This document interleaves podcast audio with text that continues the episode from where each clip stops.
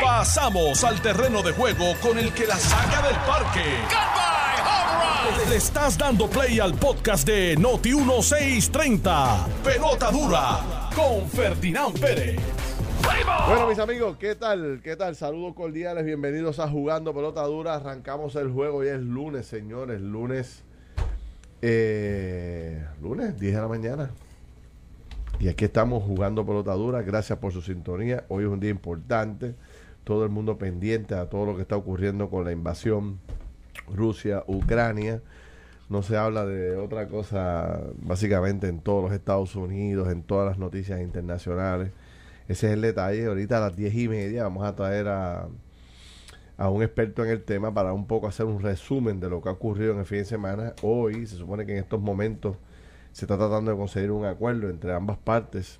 ¿Qué, qué está pasando? ¿Qué va a pasar? Pues no sabemos. Vamos a ver si el experto nos pone al día ahorita de, de, lo que está ocurriendo con esta reunión y la posibilidad de que llegue la paz, que es lo que está todo el mundo reclamando. Eh, por todos lados empiezan a surgir este, manifestaciones, este, eh, marchas, eh, reclamos de todas partes, miles y miles de personas a lo largo y a lo ancho, sobre todo, por, toda el área de Europa, expresándose contundentemente en contra de, Putin, que el fin de semana eh, eh, básicamente alertó a toda su estructura eh, del ejército y los puso en alerta máxima con la estructura nuclear que tiene Rusia. Yo cuando escuché eso, a mí se me pararon los pelos. Yo no, yo no había escuchado eso nunca en mi vida. O sea, un presidente eh, alertando su estructura interna, la estructura nuclear, toda la, toda la estructura del ejército que trabaja con esa área, se me pararon los pelos. Por ahí arrancamos hoy, tenemos muchos otros temas más. Eh, hay hoy también eh, temas interesantes como los que propone Tatito Hernández con el tema de la reestructuración de la deuda de la Autoridad de Energía Eléctrica. FEMA dice que el cálculo aproximado para poder terminar la reconstrucción de Puerto Rico es entre 15 a 20 años, más 20 que 15. Y bueno, pues aquellos que están esperando que le pongan el poste a frente de la casa lo antes posible, que se aguanten un rato, porque de 15 a 20 años va a, co- va a tomar esto. Hablan de Luisiana, que, to- que tomó 17 años poder terminarlo y poder reconstruirlo. Yo creo que Luciana está cerrando proyectos ahora. Luisiana Todavía. está haciendo close-out ahora de proyectos, Eh, sí. imagínate tú. Y se habla también hoy de los centros de cuido. Están levantando banderas, un poco eh, destacando lo- las quiebras que ha habido, los cierres de los centros de cuido. Hoy me llamaba... De, eso, mira, de, de eso te puedo contar que, que donde iba Valentina fue uno de esos cuidos extraordinarios, excelentes. Yo no tengo queja alguna. Una joven puertorriqueña, una muchacha con una vocación increíble con los niños que hace falta en este, en este país y tuvo que cerrar. Ese es de niños. Aquí se habla de envejecientes, pero también los niños es lo mismo, ¿no? Es un centro de cuido también. Sí, se nota en primera, en portada del nuevo día, Sí, la portada falta de centros de cuidado de personas. Tú tienes dos vías. Cuidos de niños, que entiendo que han cerrado entre 300 a 500, es lo que escuché de, de- de la asociación, por lo que me contó la directora, y los de ancianos. O sea, tienes dos sectores que necesitan ayuda y que por la pandemia se han visto bien, bien este, afectados en cuanto a los servicios que brindan a esas dos poblaciones. Bueno, pues aquí está eh, la periodista Maldeli Lucino. Maldeli, buen día. Buenos días. Eh, está nuestro amigo, el licenciado... Eh, a rayo, pero espérate, que jevo tengo yo aquí. El licenciado cuidado. Antonio Maceira. Buenos días. Excusamos a nuestro amigo Carlos Mercader, que está haciendo unas gestiones fuera de Puerto Rico. Ya mañana se supone esté con nosotros. ¿Cómo están? Saludos, bienvenidos los dos. Buenos días a ti, buenos días a los amigos de Escucha que nos sintonizan a través de Noti1 y a través de las redes sociales de Jugando Pelotadura y, y de Noti1 en, en Facebook. Estamos en vivo a través de Facebook Live, así que conéctese para, para que vea cómo nos fue en el fin de semana. Sí. Mira, otro tema que quiero traer a la discusión es el tema de que ya llevamos varios días conversando de la eliminación de las restricciones. Ya Mellado, el doctor Mellado, que es secretario de salud, salió del hospital y está ya eh, nuevamente en los medios de comunicación participando y opinando sobre el tema. Y creo que, bueno, pues este es un tema bien presente. ¿Qué va a pasar con los nenes? Que nosotros ya habíamos identificado cerca de 20 mil niños si el gobernador esta semana va a hacer algún ajuste a, a esta orden, eh, específicamente la de las escuelas, para permitir a los muchachos. El viernes nosotros estuvimos en el programa de televisión hablando de esto Sí. y, y parece ser que esto que, que no aguanta más. Así que nada, ¿qué les ha parecido todo lo del fin de semana? Pues mira, ha estado bien interesante la situación en Ucrania, eh, es preocupante. Cuando se hace el anuncio de que hay una movilización de armamento nuclear, pues yo creo que ahí todo, todo el mundo, cada país, tiene que estar en alerta eh, y preocupa enormemente eh, por, por las implicaciones y las consecuencias que esto puede tener y que ya está teniendo y va a tener a corto, mediano y largo plazo. O sea, Ucrania, uno, usted puede parecer que Ucrania eso está allá, bien lejos. No, tiene consecuencias para todos nosotros de alguna Para o de otra o de otra manera. Como dijo Ferdi cuando, cuando leímos, ¿verdad? Esa, esa nota de que Putin había mandado alertar todo lo que era el armamento nuclear, yo creo que todos, ¿verdad? Entramos en, como dijo Ferdi, para mí fue hasta un shock, porque, ¿verdad? Eh, eso mismo. Wow. Eh, Mardelis dice, a lo mejor uno puede pensar que eso es allá, pero yo lo que, uno lo que piensa es, espérate, tú sabes, nosotros iremos a vivir una desgracia de, de, de una guerra nuclear, de Sí. algún ataque nuclear. Y, y, ¿verdad? Un poco en la misma línea, por algo que a mí sí me parece bien interesante y que no sé, con- no, no tengo contestación, no sé, Mardelis, si es algo que, que tú has mirado. Pero a mí me parece bien interesante la intervención de personas privadas y de compañías privadas, directa o indirectamente en el conflicto. Por ejemplo, Elon Musk, a través de Oye, sí. Starlink, De de, de, sí, de SpaceX, ayudó a restablecer los sistemas de Internet y comunicaciones en Ucrania. Como que reorientó el, el satélite. El satélite para enviarle. Y entonces leí en el fin de semana que Royal Caribbean había enviado un barco también, como que a proveer ayuda. Además que el gobierno de, de Ucrania logró levantar no sé cuántos millones de dólares a través de crowdfunding. Esto es verdad. Eh, esto es una modalidad nueva de financiamiento. Bitcoin. Y a través de Bitcoin. De Bitcoin Y- creo que hay 6 millones de pesos que le Sí, pero lo interesante, Feli, es que a través de crowdfunding, que crowdfunding es... Es algo eh, relativamente nuevo. es relativamente y en nuevo. un escenario de guerra, de guerra yo creo que es la primera vez que yo o sea, escucho algo así. definitivamente. Y ahí es donde... Porque envolvimiento de empresas privadas en guerra, eh, quizás no públicamente como Por esto, eso, pero, una cosa es las empresas privadas eh, como mercenarios que van directamente, o, pero aquí están básicamente siendo buen samaritanos, tú sabes, una empresa privada proveyendo internet, una empresa de crucero enviando un barco para, eh, eh, ¿verdad?, brindar ayuda humanitaria. Crowdfunding, crowdfunding quiere decir que nosotros, ¿verdad?, como público podemos enviar dinero al gobierno ucraniano Sí. para y, y son elementos que me parecen Nunca antes interesantes. visto, eh, menos Sí. un Nunca antes eh. visto. El Claro. hecho de que tú traes de... eh, imagínate si este tipo está duro, este Elon Musk. que- Se- No te preocupes, no te preocupes, que yo te, dame cinco minutitos, sí. que yo te resuelvo en eso. una guerra Wow. donde participa nada más y nada menos que Rusia, el tipo interviene con la izquierda y le dice a un ayudante, muéveme el satélite un poquito. Un poquito para allá, Tratan que- para darle internet a un país entero. ¿Qué clase de poder en manos de una persona? O sea, cómo han cambiado los tiempos. Es una Sí. cosa... Pero no, ¿quién no seamos pensar? ingenuos, esas movidas no ocurren si no hay aval explícito o implícito Bueno, del pero- gobierno norteamericano. Claro, pero, Sí. pero ahí es donde entra el tema interesante del derecho internacional, porque no olvidemos que todos estos conflictos bélicos tienen unas normas internacionales que las rigen.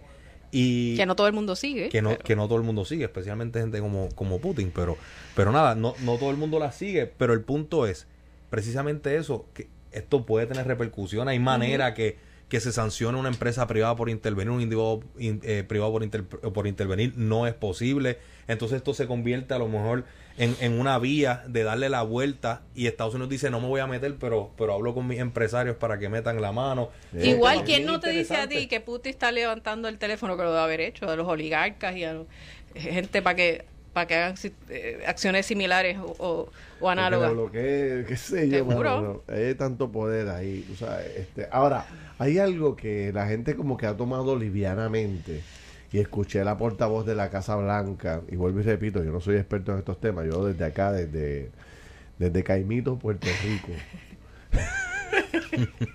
desde Caimito viendo las noticias, cuando Putin dice que le da, dice, hay demasiado mucha gente interviniendo aquí, eh, le estoy dando instrucciones a mi gente para ponernos en alerta máxima con toda la fuerza nuclear.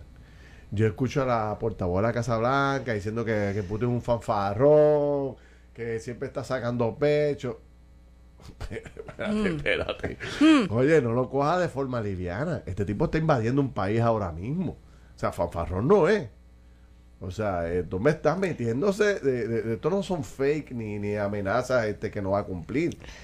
Él amenazó y cumplió y se metió en otro país. El hecho de la cosa nuclear no la veo y veo, veo varios analistas de- destacando el hecho de que, ah, el tipo sacando pecho pero no hace nada. Yo, bueno, No sabemos. cuidado, cuidado, este hombre. Y ahora fíjate que el hombre se siente, yo no sé como si esta es la parte de la estrategia o si él es tan estratega como se dice que es que él lo tenía todo planificado por años para poder llegar a este momento, pero el mundo entero se la ha virado en contra. El propio China, que era su gran aliado, se ha mantenido desde afuera, o sea, no ha querido asumir posiciones. Eh, y entonces las protestas que se están empezando a desarrollar a través de todo el mundo, pero sobre todo en Europa, es violento, ¿sabes? El hombre se está convirtiendo en enemigo del mundo, tú sabes, Pero las consecuencias económicas se están viendo porque el mercado abrió y la moneda, También. el rubro, Sí. Bajó considerablemente. No, y, eh, vis a vis el dólar. O sea, y han habido una serie de sanciones económicas que se han tomado durante el fin de semana con relación a lo que son las divisas. Eh, y el mercado lo tuvieron que, can- que congelar. El, el mercado ruso, la bolsa rusa. los intereses creo que subieron al doble. la, la, como dice Maldeli, el, el- la moneda de ellos cayó y, y con la sanción económica que me escribe Carlos Mercader, que aunque no está aquí físicamente, pero Está pendiente, siempre está pendiente. pendiente, eh, que los oligarcas están molestos con este tema de, la, de las sanciones económicas. Eh, Seguro porque le están tocando el bolsillo. Claro. Claro. Pero ese, ese- ese- esa es la idea en parte, ¿verdad? De la, de la Bueno, están cerrando bancos rusos, están eh, prohibiendo el espacio aéreo de todos los aviones rusos. O sea, los barcos rusos, eh, tiene unas repercusiones para Rusia total. El espacio aéreo. Mira, dice aquí este IVA LB, LV, mejor dicho. IVA dice, se escucha bien que Ferdinand no toque ningún cable ni mueva el micrófono para que todo siga bien. hago, las, hago compromiso oficial de no tocar nada para que, para que todo funcione. Punto es que hay que seguir, hay que seguir bien, eh, bien, bien pendiente a esta situación.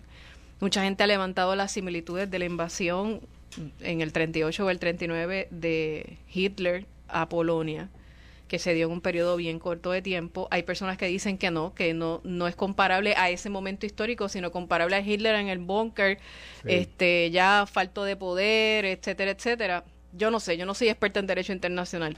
Mi primera impresión, y yo recientemente, fíjate, estuve viendo un montón de documentales en, en Netflix sobre la Segunda Guerra Mundial. A mí me encanta la historia.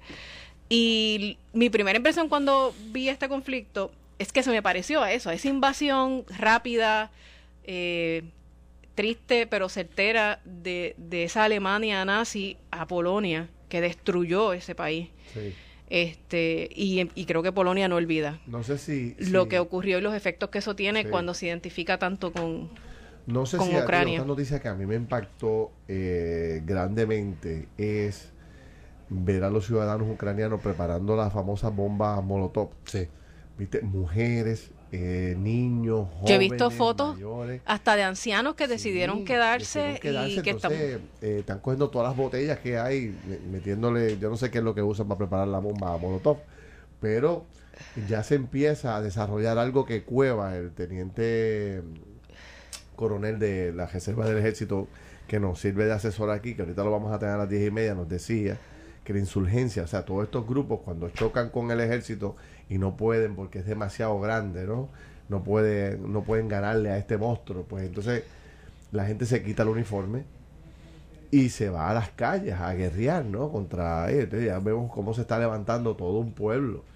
Es gente que, que se es otra está que es otra regresando. cosa que llama mucho la atención ¿Viste el porque las guerras el campeón Sí, mundial claro. de Las guerras se dan entre, entre ejércitos, pero esto tiene una particularidad y es que el pueblo, o sea, la impresión mediática que se da es que el pueblo también está ahí, no está, no está fuera de, del proceso, sino que está ahí, que el, que el gobierno ucraniano ha buscado armar a todos sus ciudadanos para que también eh, den, den la pelea. Tú sabes que eh, yo tuve el, el privilegio de trabajar para el Washington Post cuando el huracán, la fotoperiodista con la que trabajé está en Ucrania Así. y divulgando imágenes bien ¿Ella estuvo impresionantes. aquí para el huracán? Yo tuve la oportunidad de producir para, estaba- para el, aquí por huracán y ahora está allá. Y ahora está allá. Clase de Eh, experiencia, un huracán y ahora una guerra. Sí, eh, obviamente trabaja en un periódico que tiene una relevancia internacional Sí. y he estado siguiendo los, los trabajos que he estado haciendo, incluyendo lo que tú mencionas, la población civil, incluso a mano, haciendo camuflajes. Sí, Que sí. Lo interesante es que como hay nieve, ¿verdad? Son camuflajes blancos. Exacto. Este, y ha estado bien, bien, bien activa por allá. Eh, ¿Viste lo de Miss Ucrania? Que de- la, la Miss Universe de Ucrania, que se puso uniforme y se fue al campo de guerra. El boxeador, el presidente. El alcalde. ¿Viste el video del- alcalde. del- Está- está del- aquí, este, ¿cómo me dice? Miguel, Miguel Flores, que dice que miles de ucranianos regresaron. Después que se fueron, Sí. regresaron. Parece que llevaron a su familia a un punto seguro y regresaron, regresaron a defender el país. Hubo, hubo un partido, me parece que de soccer, eh, en donde un jugador ucraniano que me parece que yo no soy, ahí sí que no soy experta en nada en deportes, pero sí lo que da- dan cuenta de las imágenes es que en este partido de soccer este fin de semana Ah, tenía la lo camisa vi, de los lo Emiratos. vi, lo vi. entra este jugador ucraniano y la gente se pone de pie, saca las banderas de y, el joven se emociona cuando ve la respuesta de Todo cientos de, pie, personas. Todo el y comienza de a llorar. aplaudiendo a este jugador ucraniano. Entonces el tipo se contiene, se contiene, contiene, pero llega el momento que empieza a llorar porque no puede, o sea, es tan dramático. Mira, Ah, fíjate, te- esa imagen no te la lo vi, estoy no sé diciendo La estoy buscando, la estoy buscando para que, para que la gente la vea. con- Búscatelo para que se a la gente. Porque está erizados. brutal. Está, míralo Es aquí. una eh, eh, y, y esa es otra parte que yo estimo que no se calculó eh, por la parte de los rusos, que es el hecho de, de cómo... Y un, eh, y un presidente que tiene un delivery, pero ¿sabes qué? Estuve leyendo que era actor. Sí, fue actor. Entonces sí, tiene fue un, actor. tiene un Es que delivery. no, no sé si él fue comediante. Y era comediante. Él, él era comediante él- y, Y creo él- que ganó por corre- pela. Él corre co- básicamente con una sátira. La campaña del, del Sí. hoy presidente de Ucrania era básicamente una sátira. Él Y- sale electo y eso mundialmente fue como que yo recuerdo la que decían wow a lo Yo creo que ganó llegado". como con el 70%. y, y ha- y ha demo- o se ha convertido en un rockstar ha demostrado que tiene No, un no, corazón no, no, enorme no, y no, tiene no. una Inclusive- proyección, obviamente, porque tiene entrenamiento, tiene una proyección eh, brutal a Pero nivel tú de ves el medio. tipo con chaleco a prueba, lo ves en en la oficina. Tipo ahí. Entonces Putin allá trajeado, escondido, en aquel salón gigantesco, y el tipo en la calle. ¿Tuviste el video que él hizo desde con su secretario de Estado, con su secretario de Defensa, todos en la calle? Estamos aquí. Estamos aquí. Y miren la casa de gobierno ahí, miren el Congreso ahí, Y estamos que, aquí. y que Estados calle, Unidos ¿sabes? le ofrece este Asilo. exiliarlo, Sí, asilo, sí, y él dice, no, no, no, yo no quiero PON, yo no quiero que me des PON, yo, no quiero que me ayudes aquí. quiero armamento. Qué brutal. Mira, tengo el video. No, ustedes me dicen si está bien, si está bien ahí, que se ve bien en el, en el live. Ajá, ponlo ahí, déjalo ahí. Déjalo ahí pegadito para que la gente lo vea ahí mismo. Ese es el jugador. Déjalo ahí.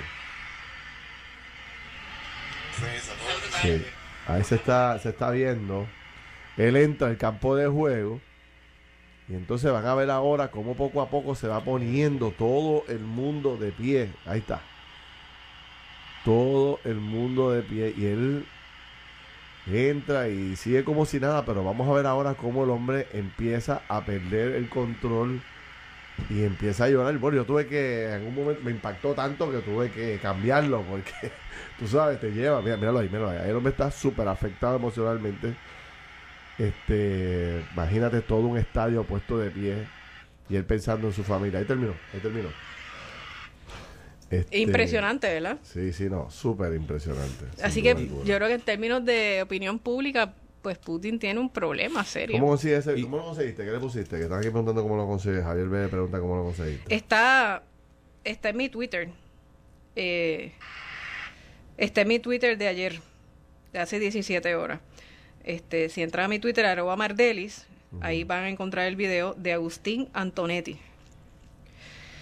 Puertorriqueños, eh, Puerto Rico envió una delegación para Polonia de soldados boricuas. Salieron hacia Polonia.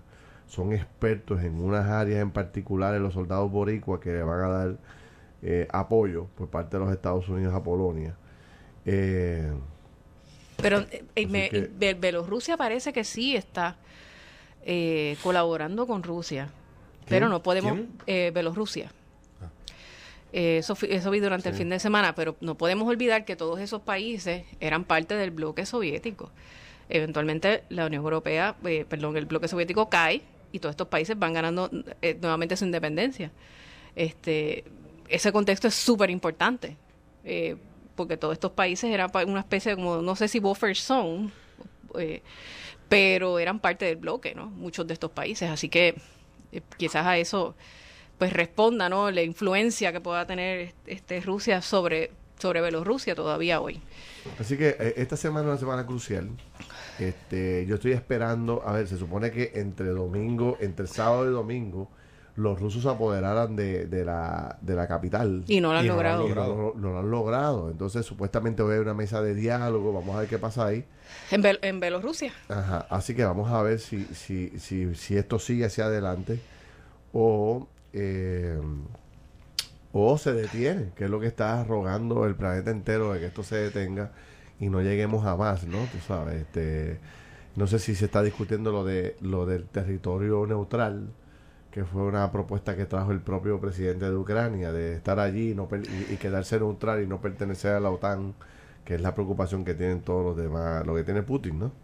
Así que vamos a ver eh, cómo, cómo transcurre el día de hoy. Ahorita a las diez y media vamos a tener con nosotros a un experto en el tema para que nos ponga al día sobre lo que, lo que está ocurriendo en Ucrania. Eh, la otra foto que no puedo tampoco sacarme del sistema son estos videos que han estado sacando los noticieros donde aparecen los, los, los, los, los papás despidiéndose de los familiares, de los niños Horrible. este, ciudadanos normales que se están este, insertando a la guerra, ¿verdad? al ejército. Y entonces tú, esas tomas de televisión viendo a esos papás Son desgarradoras. un abrazo, tú no sabes si vas a regresar o no vas a regresar, tú sabes. Eh, imagínate, profesionales de todo tipo dejando lo que estaban haciendo para coger un rifle e irse a defender su nación. Eso está brutal. Y son fotos, ¿sabes? Esto es- absurdamente- Tú lo ves en película, pero no lo ves en otro. son imágenes y Son fotografías imágenes desgarradoras de tu despedirte de tus hijos. Mira, se me paran los pelos, No, o sea, no, no, porque obviamente eh, tú reconoces que es una situación que tú quieres mantener a tus hijos a salvo, pero tienes que despedirte de ellos. Entonces, debe ser espantoso. Debe ser bien, bien difícil, bien difícil para todos estos ucranianos que tienen que separarse de, su, Y de, el de video sus familias de esta manera. Que colmó la copa, que ahí llegó, llenó de indignación, de indignación al, al planeta entero. Es este tanque de guerra que le pasa por encima. Wow, brutal, ¿Tú viste brutal eso? esas imágenes. Sí. Yo veo Como el él vira para pasarle por encima al, vehículo. Un, un- Pero tuviste, es una cosa. Y, y oye, y la persona creo que sobrevivió. Sí. No sé si lo Sí, viste cuando lo sobrevivió. estaban rescatando. Pero ese es el tipo de imagen que, que al masificarse en las redes sociales tiene este efecto. Tiene un impacto. Tiene un impacto emocional en las personas que hacen que gente como Elon Musk se, se solidaricen, hace que gente esté dispuesta a enviar dinero, hace que Para allá. gente estén dispuestos a, regresar a Ucrania a, a batallar. A y defender yo eso allí. pienso, especulo, que Rusia no tomó esas cosas en consideración. Este es el primer conflicto bélico con la masificación de las redes sociales. enteramente, enteramente eh, con la intervención de las redes sociales. Guerra en vivo, la guerra es en vivo. Digo, es- en vivo por televisión, Irak, eh, Golfo Pérsico fue la primera, pero esta tiene un elemento amplificador brutal que son las redes sociales.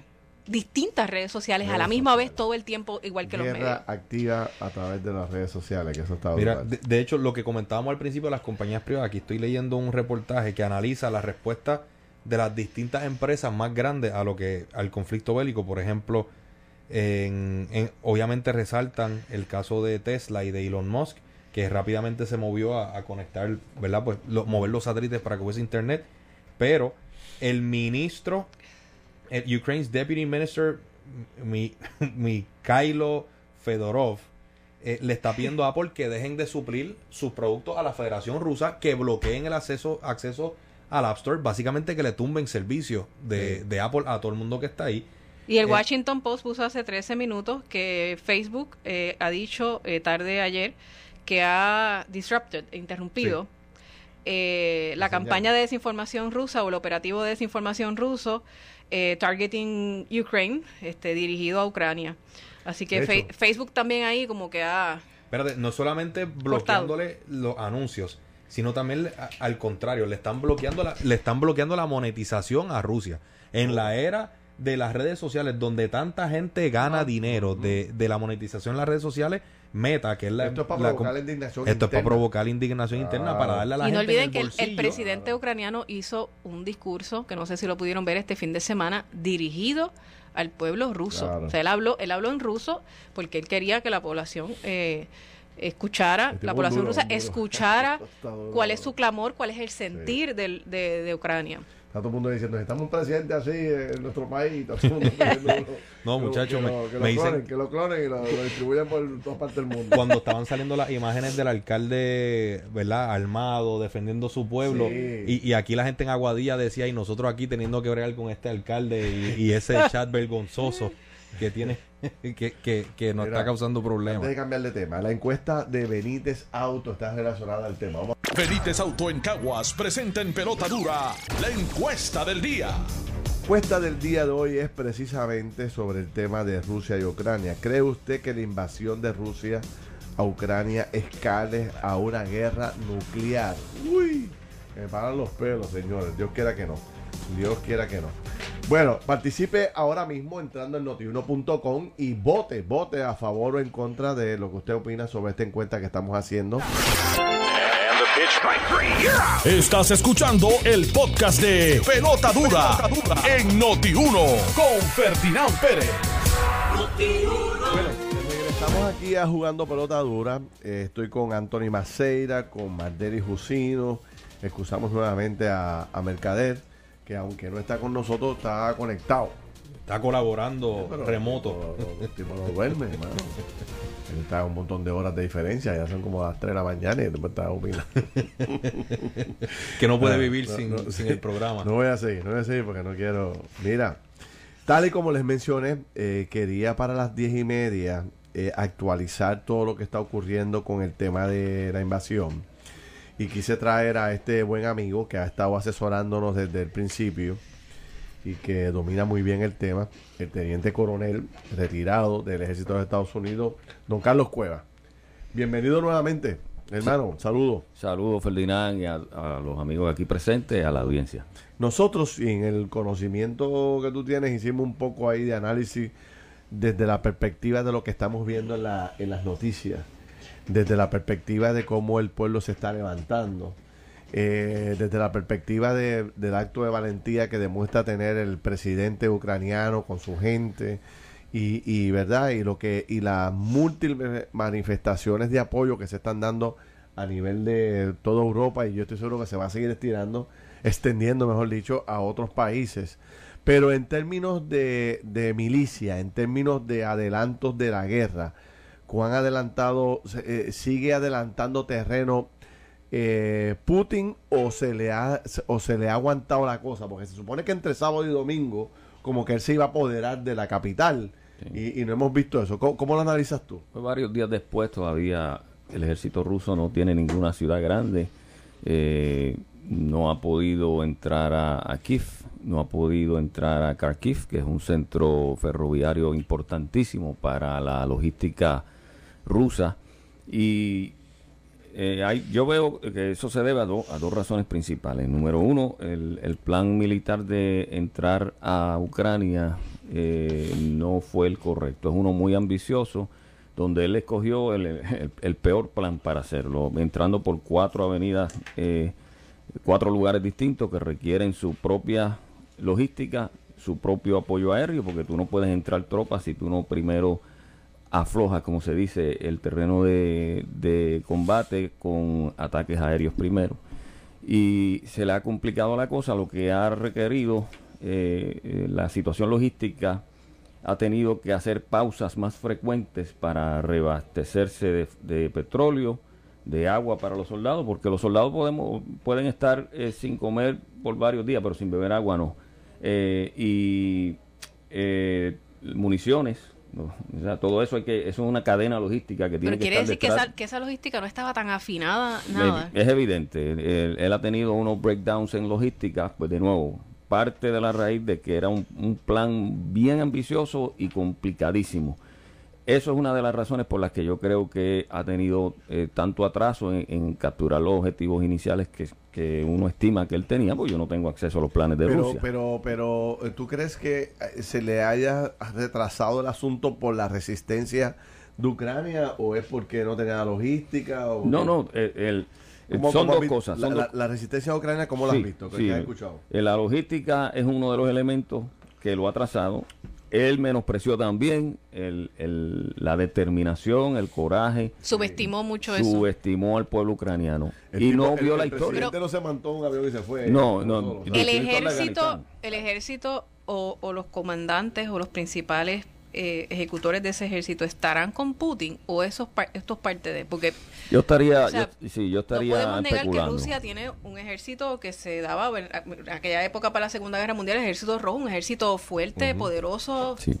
pero miles y miles de soldados. Entonces uno esperaría una cosa un poco más congruente. Qué pasó aquí lo que pasa es que el ejército que el ejército ruso de la Unión Soviética pasó por unas transformaciones eh, increíbles. Cuando se derrumbó la, según, la, Unión Soviética, había soldados vendiendo armas en la calle para poder comer. Eh, eh, y él ha venido para tratar de restablecerlo. lo que he visto en, en los reportes que uno tiene acceso es que el ejército ruso tiene un problema para, para hacer reconocimiento. Él sabe que los objetivos están en algún lugar, pero no sabe específicamente dónde. Y por eso es que tienen una gran capacidad de combate que la vemos, pero no tienen el profesionalismo necesario para identificar, ya sea por algún tipo de issue que tienen en términos de reconocimiento, inteligencia y demás, para identificar los objetivos particulares. Por eso vemos que le entran a bombazos. que la, que la situación no estaba tan afinada como uno hubiese podido lo pensar. Lo que vemos es que lo, que percibo, y, y, puedo estar equivocado, pero esa es mi percepción, lo que he visto hasta hoy, eh, hasta el día de hoy, es que el ejército ruso no es tan profesional como creíamos que era. ¿Y eh, cómo estarán ellos en términos de tecnología? Porque cuando usted habla de una falta de capacidad de reconocimiento, ¿eso se podrá deber a que a lo mejor no tienen la mejor tecnología disponible o, se deberá a otros factores? No, yo creo que tienen, tienen, eh, tienen capacidad en, a nivel de combate o militar convencional. Ellos eh, no están al nivel de Estados Unidos, pero sí están, tienen, tienen capacidades. Puede ser por varias razones. Eh, ya si hablamos a nivel nuclear, pues ellos tienen más unidades nucleares que Estados Unidos.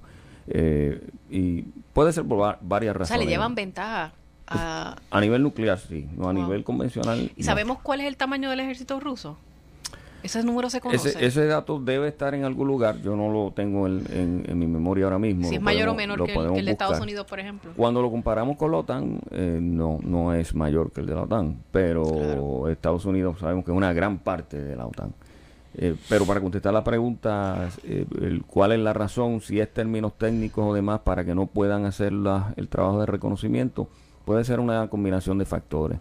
Eh, no debemos olvidar que el ejército ruso, una tercera parte del ejército ruso es de servicio obligatorio, que no están allí porque quieren estar allí. Eh, son personas que, la moral bien bajita y, Importante. Y, y, no es como el ejército de Estados Unidos, que el que está allí es porque quiere estar allí, hay un desarrollo profesional no lo podemos eh, menospreciar tampoco. Y, eh, lo que hemos visto hasta ahora no es el mejor momento del ejército ruso. Hay, que poner y, eso y estos Que, que son de servicio obligatorio, ellos pasan como quiera por un entrenamiento básico.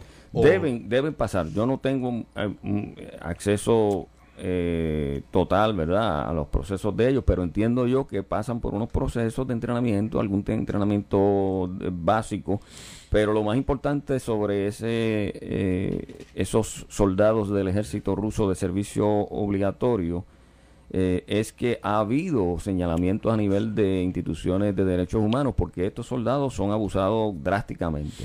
Eh, en ocasiones han muerto acá por causa de iniciaciones internas del ejército ruso. Esos son ah, estudios que se han hecho. Oye, y, sí, cuando y lo que quería hacer era que cuando eh, el, análisis que hacemos es que si esta situación se extiende y hay que empezar a, reemplazar soldados regulares con soldados eh, eh, obligados, ¿no? Este, de servicio obligatorio, que no tienen la mejor moral, mejor disciplina, el mejor entusiasmo de estar allí, voluntariamente allí. se le va se le va a formar y un te pregunto, en términos de bajas, he leído varios artículos, pero son contradictorios. Sí, como imprecisos.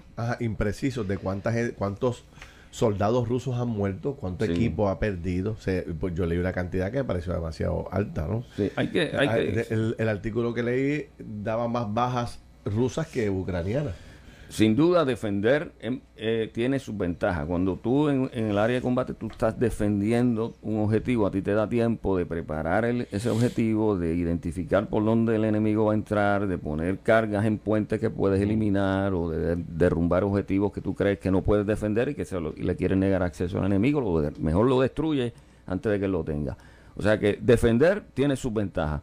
Pero yo creo que esos números que han dado en términos de bajas no, no son, no, no, no, son confiables. Hay que, hay que esperar que haya Y- una tercera, un tercer elemento que sea imparcial que de esos Y números. otra pregunta que te hago, eh, ¿viste las imágenes? Yo estaba comentando con, con Carlos y con, perdóname, con, con Anthony y con Mandeli, eh, las imágenes de los ciudadanos preparando las bombas. Correcto. Eh, que que, eh, que son bo- eran botellas de Coca-Cola, algunas de ellas, botellas, eh, Sí. botellas de cristal, botellas de cerveza, eh, y le estaban echando algo blanco dentro, no sé si, no sé qué era. eh, El, el- el fin de semana, el gobierno, las te- la- algunas televisoras de Ucrania pasaron eh, instrucciones al pueblo cómo crear esas bombas. Oh, wow. para, para poder atacar los, los tanques. Y esto es parte de lo que habíamos hablado bien al principio, de que ante eh, el ejército ucraniano no tiene el mismo poderío militar que el ejército ruso. Por eso deciden iban- activar a toda su población civil. Exacto, y que iban a integrar una, una, una estrategia híbrida, donde iban a integrar la comunidad en general, gente, niños, eh, todo el mundo está incluido ahí. Han repartido 18 mil rifles. Eh, hace unas horas reportaron que abrieron las cárceles a los soldados, que a los presos que tuvieran algún tipo de eh, experiencia eh, militar. Y, y están haciendo lo que tienen que hacer para, Están usando para defenderse. todos los recursos Todos disponibles. Correcto, y Pero, tumbaron pero un tengo puente. una, una pregunta temprano. técnica, ¿verdad? Pues yo no tengo entrenamiento militar, ni Belke Ferdinand y, y, y Maceira no sabemos nada de bombas Molotov. Eh, con, con un aparato de estos caseros, ¿tú, ¿qué daño tú le puedes infligir a un tanque? Lo que pasa es que no es uno. Ruso. O sea, pueden ver Muchos videos, sí, supongo, Pueden ¿no? ver videos que lo que hace la ciudadanía, evidentemente, este es el inicio de una insurgencia. Cuando el ejército ucraniano ya no, no pueda seguir existiendo por razones de seguridad interna, pues se van a quitar los uniformes y van a seguir, se van a mezclar con la ciudadanía y van a dar instrucciones y van a ser los líderes de esa insurgencia. Y una de las de las eh, de lo que vimos, de los videos que vimos, es ellos escogen eh, lugares eh, como bottlenecks, ¿verdad? Lugares como que son eh, embudos Ajá. donde los tanques van a pasar y entonces cogen, estamos hablando de cientos de estas de estas botellas, ¿verdad? Molotov y se las tiran encima de los tanques y entonces el tanque tiene Una- una combustible. Ahí sí le provoca un problema. Yo vi también, ¿qué, qué instrucciones, por ejemplo? Hay una, hay una escena que yo vi en el fin de semana que es espectacular, que son ciudadanos ucranianos parados al frente de un tanque ruso, evitando que el tanque pasara. Correcto. El piloto del, de- o el chofer del tanque, eh, se detiene, ¿verdad? Y entonces como que fuerza la- la- la- la- al tanque para que el ciudadano se quite y el ciudadano no, no se quita. Finalmente, él, él hace una maniobra y evade a los ciudadanos. Ahí está.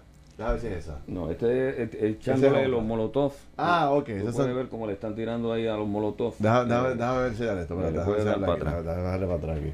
Pero para terminar esta historia, la- veo a los ciudadanos eh, tratando de detener el, el- el tanque y el, el que está conduciendo el tanque los evade y sigue hacia, hacia, hacia adelante. Pero ¿qué instrucción tiene un, soldado en ese momento? Cualquier persona o grupo que se le ponga al frente para detener la marcha de este tanque, ellos, eh, ellos no se van a detener, ¿correcto? La ética del ejército ruso yo la, no, no yo no confiaría mucho en eso pero eh, si nos dejamos llevar por los estándares del ejército de Estados Unidos nosotros nunca verdad Eh, haríamos nada en contra de un civil eh, a menos que ese civil tome las armas en contra del, del ejército y ese ciudadano no estaba Esa no era de las complicaciones en los conflictos bélicos contra los talibanes, que al Exacto. estar mezclado con los civiles, podían estar armados, pero el soldado americano no puede no puede abrir fuego hasta tanto, ¿verdad? Ujú. Eh, disparen contra él, Sí. la amenaza sea Correcto. inminente. Aquí podrían haber elementos, en el tema de Ucrania, podrían haber elementos, ¿cómo le digo? Este, de- de- de- del ground, de territoriales de que a lo mejor Rusia no conocía al momento de entrar o en términos de, geografía, de edificación y todo eso? yo creo que Ucrania fue una república soviética por muchos años.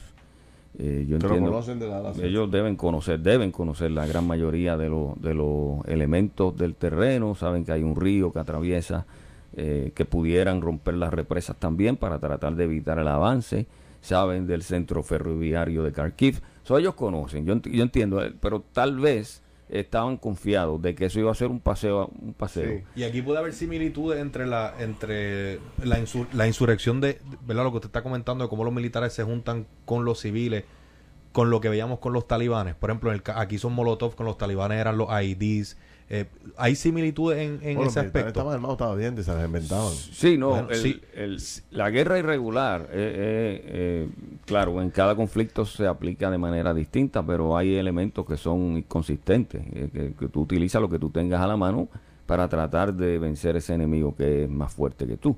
y de nuevo, tienes la ventaja de que tú conoces el terreno donde tú estás operando. Ahora, un poco de historia. Cuando Estados Unidos decide irse detrás de Osama Bin Laden, e invade otro país, está ahí. ¿Cuánto tiempo duró esa guerra? 20 años. 20 años, señores. Eh, o sea que lo que estamos ahora mismo un poco planteando, que lento va Putin, esto es con calma, paso a paso, esto puede, tomar el tiempo, esto puede tomar el tiempo que sea. Sí, yo, yo eh, cuando al principio... Eh, me imagino que están preparados para... uno de las, ¿verdad? En base a la información disponible, una en una columna que escribí en el mes de enero sobre esto, eh, Putin, le, Putin lo que quisiera es que esto se acabara inmediatamente. Pero, de nuevo, en la medida en que haya sanciones económicas, que ya están, que haya una insurgencia con un apoyo eh, importante que lo tiene de la Unión Europea, de Estados Unidos, y estamos hablando de millones de dólares, no una insurgencia pobre, es una insurgencia que tiene dinero y, capacidad de acceso a armas, eh, tal vez no tan fuertes como quisieran, pero que son efectivas. Y, y si esto toma mucho más tiempo y añadimos el elemento de, de, la falta de moral en los, en los soldados de servicio obligatorio, pues eh, va a ser una una lucha de largo, eh, de largo tiempo y yo no creo que la ciudadanía de Rusia están listos para eso. ¿Cuál es el enemigo más poderoso de los Estados Unidos? El enemigo así que el ejército siempre ha tenido como este es nuestro gran enemigo o nuestra o la segunda potencia mundial más importante a la cual tenemos que mantener este la, la, sí, la estrategia de seguridad nacional que se publicó eh, a principio, creo que fue en diciembre, que, el presidente aprobó lo que se llama el, la realocalización de fuerzas alrededor de la, del mundo. Eh, establece que es China número uno y Rusia número dos. China y Rusia. Qué dos monstruos. yo le tengo más terror a China que a Rusia. La respuesta o no respuesta de Estados Unidos hubiese sido distinta si tuviésemos un gobierno republicano en vez del gobierno que tenemos ahora mismo. Ya estamos entrando en política y yo como militar no entro en eso. Pero eh, sí sé que hay, hay reclamos de distintos lugares que, quisieran ver más, pero se ha hecho mucho.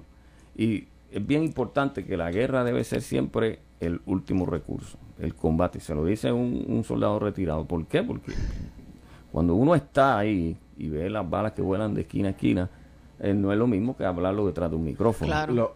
Eh, el, último que quiere ver un combate es el soldado y precisamente yo creo que esa es la razón de, de los ejércitos, eh, disuadir a las otras naciones, no te tires porque vamos, vamos a tener problemas, vamos a tenernos en paz. Esa debe ser la función de los le ejércitos. Podría pasar a Estados Unidos, le podría pasar a Rusia lo que le pasó a Estados Unidos. Estados Unidos jamás pensó que perseguir a Osama Bin Laden le iba a tomar tanto tiempo y, y, y, y o sea, una, una nación tan poderosa con tanta tecnología quedó desprestigiada en términos de, que este hombre se le desapareció en el desierto y no había forma de conseguirlo. Bueno, en 20 años, imagínate. a Rusia ya le pasó. Eh, a Rusia ya le pasó. En Afganistán. Antes de Estados Unidos entrar a Afganistán, Rusia eh, invadió Afganistán y se mm. tuvo que salir de la misma manera. Y eso obviamente tiene, tiene un costo económico, social, humanitario importante, sobre, todo humanitario, o sea, tiene eh, distintos costos eh, para distintos lados. No, no, no, este, eh, eh, sin duda, el, sufrimiento. Eso es algo que uno tiene que ver antes de meterse ahí. Correcto, el sufrimiento, y esto lo mencioné anteriormente, o sea, esto no es yo no hablo en un vacío, yo, yo sé que eso, ah, lo más que sufren son los desprovistos, los niños, los envejecientes, eh, las personas que en una vida común tienen problemas para subsistir, en una guerra es mucho peor. Y cuando en una pantalla de televisión vemos que sale un cohete y aterriza, pues aquí pasamos al próximo titular. Pero allí no es así. Allí hay gente que, se, que muere, hay sufrimiento, hay daño a la propiedad. Y eso yo lo he visto de cerca y es algo que no se debe eh, olvidar en este tipo de análisis que estamos haciendo. Mi pregunta más importante hoy, que es la que me paró los pelos. Cuando Putin dijo ayer, eh, eh, dio esta, esta alerta máxima a su estructura militar, eh, ¿cómo se llama? Nuclear. ¿Cuán poderoso es Rusia en ese, en ese punto? ¿Y qué puede representar esto? O sea, eh, en términos para el mundo entero, las bombas nucleares. Bueno, el presidente Putin está ha mencionado ya o ha hecho referencia directa o indirecta a su arsenal eh, nuclear en varias ocasiones desde el lunes pasado. Eh, y sin duda, aun cuando no hay ningún tipo de credibilidad, este tipo de, de lenguaje no se debe tomar livianamente por las implicaciones que tienen. Rusia tiene más unidades nucleares que Estados Unidos. No por mucho, pero tiene más. Estamos hablando por- de aproximadamente seis mil y pico. Este, este mapa es el que, el que el- las enumera que usted me envió. Correcto, correcto. Rusia tiene 5.977 armas nucleares. Casi 6.000, sí. Y Estados Unidos tiene 5.428. L- Pero no todos ellos, no todas esas unidades están listas para Están ser- operables. Para, n- estarán operables, pero no están eh, desplazadas. Pues- Porque están los silos y los submarinos que están listas para a- eh, arrancar y poder, y poder ser disparadas o desplazadas. Hay aproximadamente 1.600 nada más. Y cuando hablamos de magnitud, la, la más pequeña de estas, ¿de qué capacidad estamos hablando? Bueno, yo no pretendo ser un ingeniero nuclear ni nada de eso. Claro. o sea, yo no Pero, voy a entrar en ¿verdad, esos detalles, pero sí eh, estuve leyendo eh, fuentes confiables que hablaban que, eh, si recuerdan Hiroshima, Exacto. las dos que se tiraron Hiroshima en Nagasaki. 1945, son, eh, las de hoy son 3.000 veces más potentes de las del 1945. Wow. A eso iba mi pregunta, ¿verdad? En comparación con el único potente. evento que, que, que hemos visto ese, pues Wow. si era más pequeño. Ese es uno de los datos más Mira, importantes que usted nos ha dado que, pa- aquí. sí, para que tengas una idea, China Para tiene pelos. solamente 350, India 160, Wow. Pakistán 165, Israel 90, Francia 290, o sea, Norcorea eh, 20. O sea, mira las diferencias, esto- estas cantidades versus 6.000 de Rusia y 5.400 de Estados Unidos. cuando- Entonces, estas son las dos potencias mundiales. Cuando, habla- cuando hablamos de la potencia, nuclear. para que la gente tenga una idea, en cuestión de minutos, la bomba en Hiroshima mató a 100.000 personas. Wow. Desapareció prácticamente. No había nada en pie excepto el hipocentro de la, de la bomba. Eh, eh, fue impresionante el- la magnitud del daño y la cantidad de muertes que vinieron días después como consecuencia de la exposición a la radiación, exposición que hizo daño y, y por décadas, por décadas No, no, no. en, en, en distintos aspectos de la, de la, de la salud Wow. de los japoneses. Así Pero que si usted dice que son tres mil pues, veces más potentes, Ante eso, pues eso son palabras mayores. Ante eso, y contestando la pregunta anterior, Estados Unidos no ha entrado porque si Estados Unidos entrara, una, eh, ya estaríamos hablando que con mucha probabilidad pudiera haber consecuencias nucleares de parte de Rusia, Ahora- O especialmente sea, con que todas usted estas entiende palabras que la está cautela diciendo. que hemos visto responde en parte a evitar Bueno, imagínate. Sí, eh, sí, sí. una aniquilación masiva y O sea, que los que cuestionan un poco quizás la cautela de, de, de De Biden. Biden, pues entiendan ustedes quizás ahora por qué, ¿verdad? Porque imagínate, Yo me el meto No, es el dato más también. importante, como dice Tiene el y botón rojo y el aquí. otro lo tiene también. Los dos tienen Sí, el sí. famoso maletín. tienen tienen su, su capacidades, o sea, la OTAN, Wow. la- la- muchas naciones de la OTAN también lo tienen. El, el riesgo es que lo que se estima es que el, Putin no se va a conformar, claro, ahora tiene sus dificultades, no se va a conformar con quedarse en Ucrania, que con mucha probabilidad va a continuar con alguna de las otras eh, repúblicas soviéticas de antes Ex. y que pudiera ser Lituania la, próxima, que si usted mira en el mapa, Lituania estaba rodeada por Rusia. Hay un pedazo de territorio ruso a la izquierda y un peda y después el resto de Rusia a la Y, derecha. y Bielorrusia está cooperando con... Con Rusia, sí. Bueno. Allí es que se están llevando a cabo las, la- las charlas exploratorias esta mañana, la- las conversaciones. Vamos a ver Cueva, qué pasa. Este, gracias. Muy bien. que te tienes que ir, gracias. Seguro. Este, nos vemos en la noche. Seguro Vamos que a seguir sí. analizando esos temas Gracias. tremendos. Un placer. El teniente coronel Carlos Cueva, eh, retirado del ejército de los Estados Unidos, nos pone al día de todo lo que está ocurriendo. Esto fue el podcast de Noti1630. Pelota dura con Ferdinand Pérez. Dale play a tu podcast favorito a través de Apple Podcasts, Spotify, Google Podcasts, Stitcher y notiuno.com.